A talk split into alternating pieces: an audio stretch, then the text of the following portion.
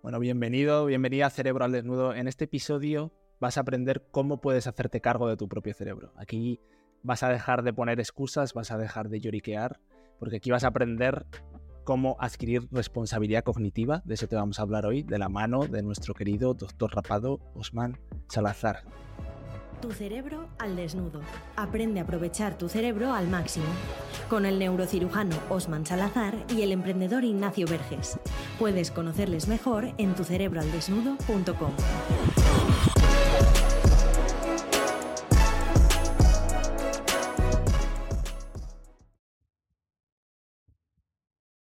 ¿Qué tal, Osman? ¿Cómo vas?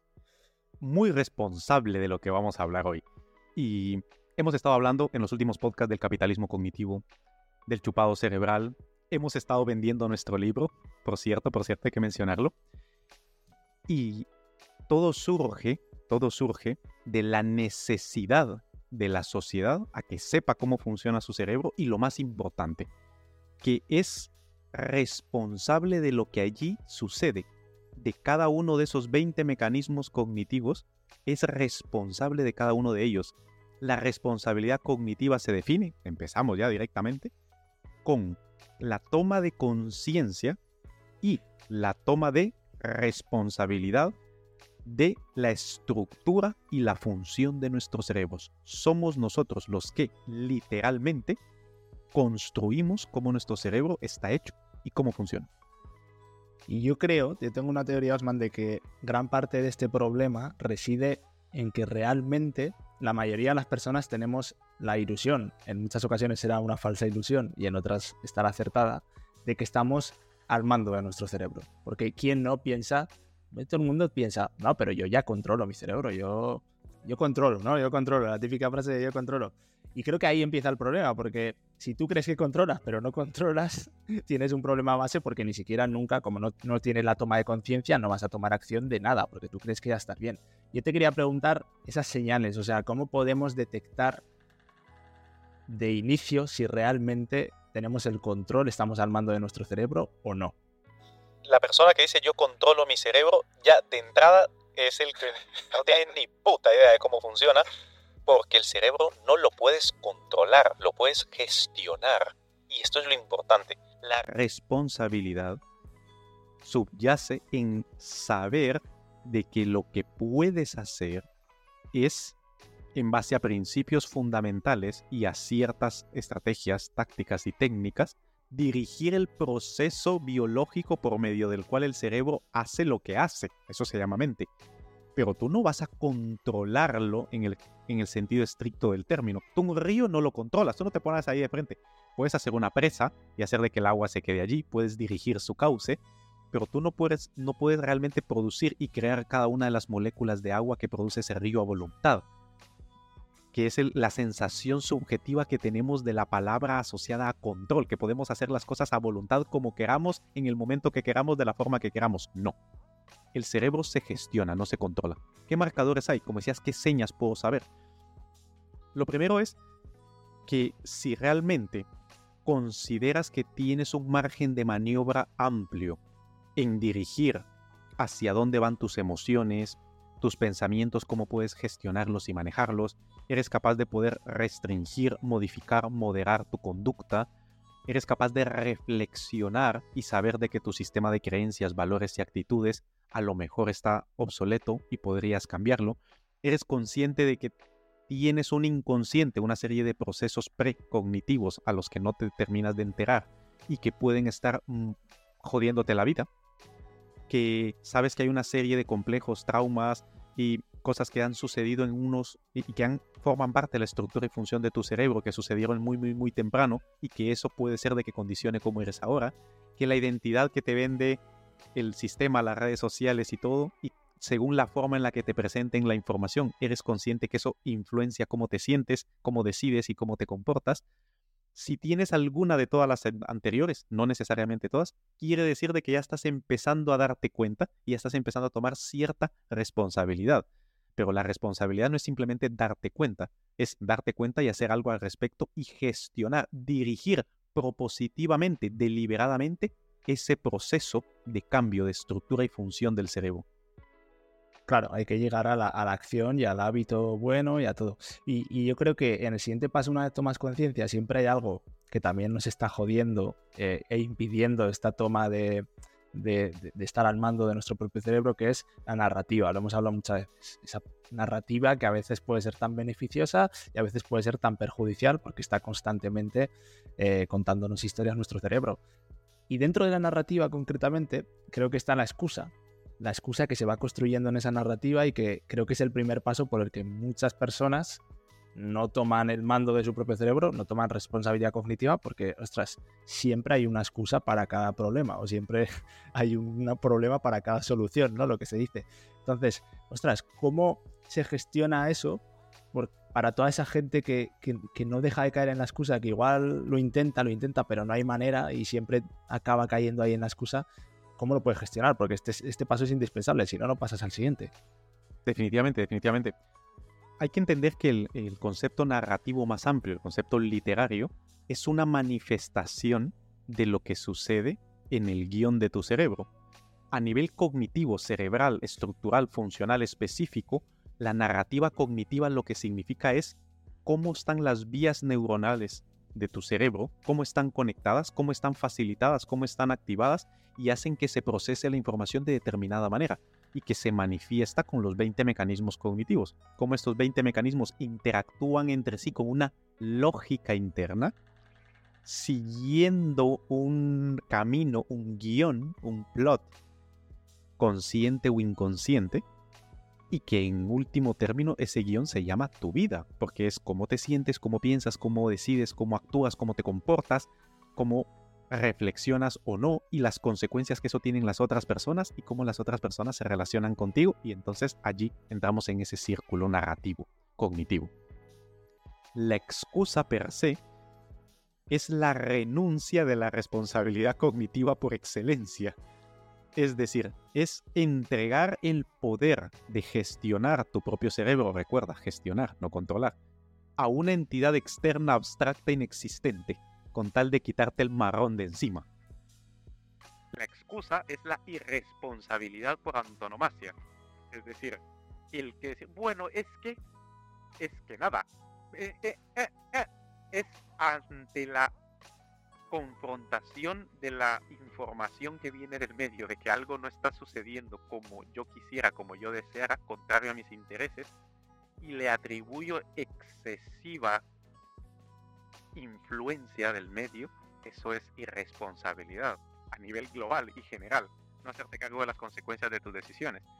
E irresponsabilidad cognitiva porque no estás tomando en cuenta de que tu cerebro, tu mente, tu cuerpo, tu conciencia tienen gran parte que hacer al respecto.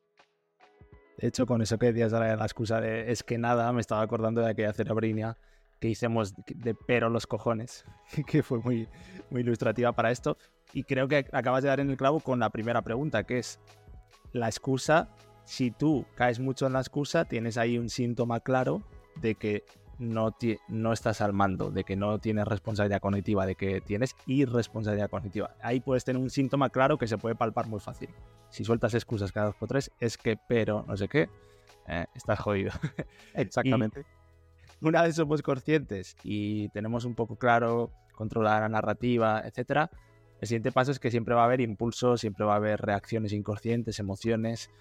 Y esto a veces nos van a sacar de, nuestras casillas y van a hacer que caigamos en irresponsabilidad cognitiva. ¿Cómo podemos hacer para gestionar estos, estas cosas que son unas bestias que, nuestro cerebro tiene y que son tan jodidas? Mira, has tocado un, un término fundamental en nuestra propuesta al mundo. Todos podemos estar jodidos, de hecho todos lo estamos, más o menos y en según qué contexto. Jodidos estamos todos. Lo que hay que ver es qué tan jodibles somos. No es lo mismo, no es lo mismo. La famosa frase, no es lo mismo ser pobre que estar en bancarrota. No es lo mismo. No es lo mismo ser pobre que no tener dinero. Porque el ser, eso es algo estructural, es una identidad, es un sistema de creencias, valores, actitudes, emociones, pensamientos. Es un cerebro diseñado específicamente y abocado a tirar balones fuera y a culpar al mundo de sus desgracias. Entonces, todos podemos estar jodidos emocionalmente por una ruptura, por el fallecimiento de un familiar, todos podemos estar jodidos económicamente porque mm, por la fortuna o por malas decisiones previas, todos podemos estar jodidos en cualquier área de nuestra vida o jodidos en todas. Pero lo, lo importante es que nuestro cerebro no sea tan jodible, tan susceptible a seguir perpetuando ese estado de jodido en el que estamos.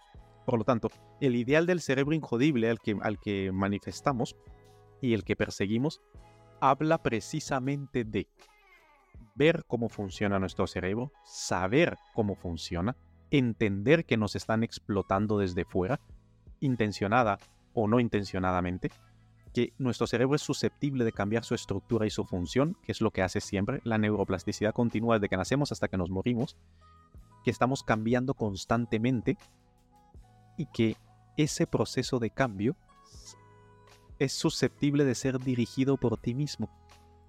Y que esa capacidad de dirigir pasa por enfocar todos tus recursos cognitivos en sí mismos para poder dirigir ese proceso activamente. Con lo cual, el grado, más que hablar de irresponsabilidad cognitiva, yo te diría que es el grado de jodibilidad cerebral. El hecho de ser consciente que tu cerebro es vulnerable cognitivamente por naturaleza, hemos hecho unos cuantos podcasts acerca de esto, y que tú tienes todo lo necesario para poder gestionar tu grado de vulnerabilidad, de jodibilidad de, esa, de esos defectos de diseños. Qué tan explotable o no eres y qué tantas, qué tan importante y representativas van a ser las consecuencias de esa explotación en tu vida. De todo esto, eres responsable. Sí, no, totalmente. De hecho, eh, el tema un poco siempre va a lo mismo, ¿no? Si la excusa es uno de los síntomas, si continuamente estás mirando hacia afuera, como acabas de decir tú ahora, sería otro síntoma, eh, echando balones fuera, pero también pensando en que todo es culpa del exterior, etcétera, y al final siempre lo que decía Osman, enfocar todos los recursos hacia adentro. Y otra de las cosas inconscientes que yo te quería comentar, que también a veces son jodidas y nos hacen que nuestro cerebro se nos escape de nuestro mando, que se nos vaya de las manos, son esos pensamientos también inconscientes. Porque no sé, bueno, aquí alguna vez creo que has dicho el dato, no sé si en podcast o no, de la cantidad de cosas inconscientes que pasan por nuestro cerebro, pero es una barbaridad. Y eso es muy jodido porque está sin darnos cuenta afectando continuamente a nuestro cerebro cómo, cómo, entra esto, ¿no? Esa responsabilidad cognitiva que podemos hacer. Pues mira, el término que has utilizado es un oxímoron, porque pensamiento e inconsciente son compatibles. Pero no, pero lo has dicho muy bien porque es como la mayoría de la gente lo, lo percibe. El pensar no lo puedes controlar, pero es consciente. Es decir, si piensas, es porque te estás dando cuenta de que piensas. La famosa frase pienso y luego existo, cogito ergo sum.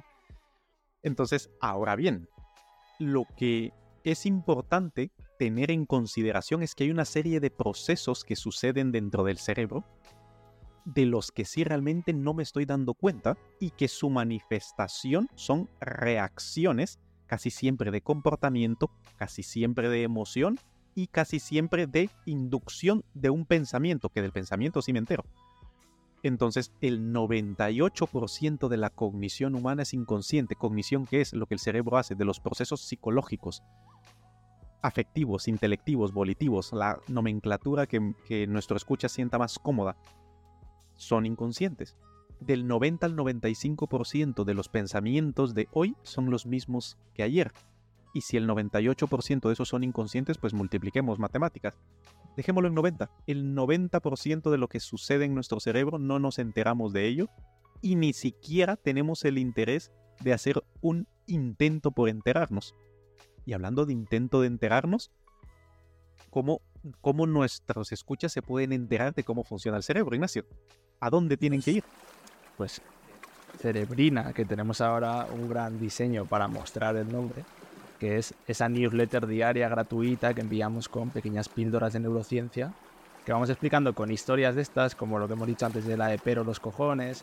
Está muy bien tuneada con ese tiki-taka que hacemos Osman y para que te llegue el conocimiento fácil, la leas en un par de minutos y te lleves un aprendizaje que le ves la practicidad rápido. De hecho, por eso que se le ve la practicidad tan rápido y que toda la gente que está dentro nos pedía a Mares tenerla en papel, hemos sacado nuestro primer libro como recopilación de las 300 cerebrinas como tu caballo de batalla para tu vida. Haciendo alusión a un cerebro espartano, a un cerebro injodible, como la película 300. Quienes escuchan esto en audio, pues Ignacio ha mostrado el libro en pantalla, así que Ah, y de hecho, De, la temática de este podcast de responsabilidad cognitiva, pues aquí vas a tener en la tabla de contenidos un apartado que te va a decir específicamente qué cerebrinas de esas 300 hablan de todos esos temas y vas a poder identificarlas rápido, señalártelas con un post-it, subrayarlas, hacer tus anotaciones, lo que quieras, para que las puedas usar y tenerlas a mano rápido. Y yo creo, Osman, que este, es que este tema podríamos hacer un millón de podcasts, me da la sensación, porque siempre que sale la responsabilidad cognitiva creo que es poco. Eh, al final nunca, sí sabes lo que es, tomas conciencia, pero hay un trabajo ahí tan importante que hacer que creo que sería infinito. Así que, no sé, para echar un broche final, eh, podemos hacer un repaso de, cuáles serían todas esas fases para adquirir ese mando del cerebro. Por supuesto. De hecho, en la nomenclatura que manejamos en, en eh, nuestro proyecto, lo primero es darte cuenta darte cuenta de tres cosas. Lo primero es de la ignorancia. El ser humano es ignorante, es su estado basal.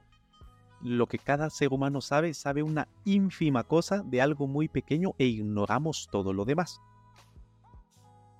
Siendo humildes y dando cuenta de que ignoramos mucho, sabemos que el órgano que se encarga de conocer las cosas es el cerebro. Y de eso sí sabemos un poquito. Nos queda muchísimo por saber, pero de lo que sí sabemos y es fácilmente accesible, pues entérate de cómo funciona ese órgano que se encarga de lidiar con la ignorancia que todos tenemos. Ese órgano tiene vulnerabilidades.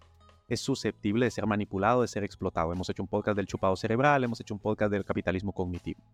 Entonces, date cuenta de que el órgano que se encarga de que te enteres se puede manipular pero que ese órgano cambia su estructura y función, que lo puedes explotar para bien y que tú puedes dirigir ese proceso. Eso se llama responsabilidad cognitiva.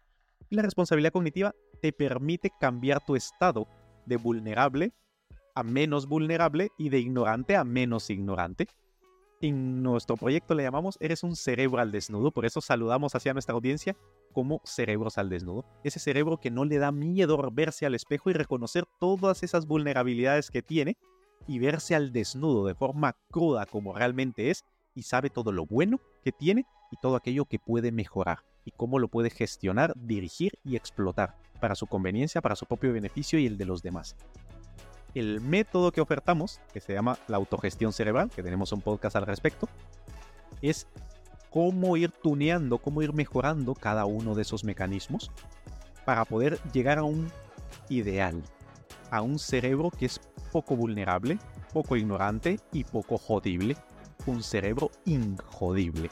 Es un ideal que nunca vamos a alcanzar, pero que es ese punto de referencia que nos hace continuar y avanzar y aplicar esa responsabilidad cognitiva. Así que el primer paso lo has tomado con escuchar este podcast, con tomar conciencia de lo que tu cerebro hace y el siguiente paso sería suscribirte a nuestra lista de correos e iniciar este camino hacia el cerebro injodible. Pues nada más que deciros, man. Lo has bordado. ¿Te ha gustado este podcast?